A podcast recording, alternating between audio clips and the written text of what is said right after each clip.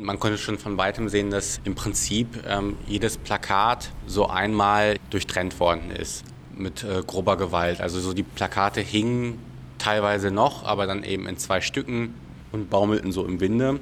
So fand Dean Ruddock im Frühjahr seine Ausstellung wieder. Der freie Künstler und Aktivist aus Weimar hatte sie mitorganisiert, um auf Themen rund um Alltagsrassismus aufmerksam zu machen. Auf den Plakaten waren vor allem die Gesichter nicht weißer Menschen aus Thüringen zu sehen.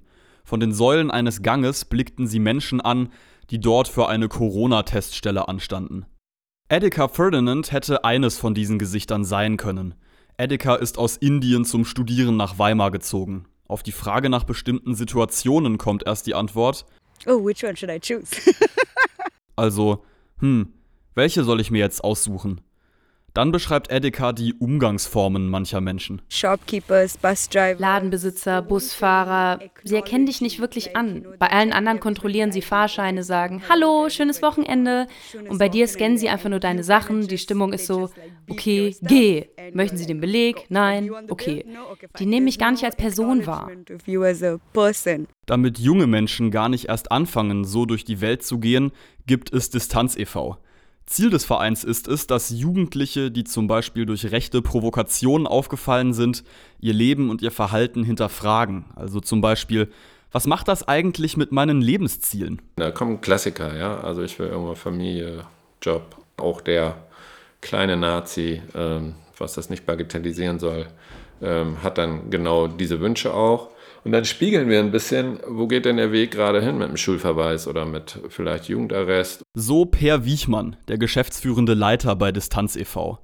Es geht also darum, Widersprüche im eigenen Leben aufzudecken. Bei einem Antisemiten kam zum Beispiel auch heraus, dass er Juden in der eigenen Familie hat.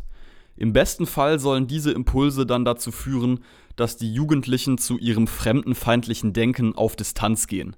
Per Wiechmann erinnert sich an einen gelungenen Fall. Den hm, jungen Menschen, den man dann auf dem Theaterplatz in Weimar wieder sieht, der auf einmal da Skateboard rumfährt und ähm, nicht sozusagen mit seiner rechten Clique abhängt, ähm, der dann sagt, hey, war ein gutes Ding, ähm, das gemacht zu haben. Für Edeka Ferdinand und Dean Ruddock ist klar, eigentlich sollte sich jeder mal selbst hinterfragen.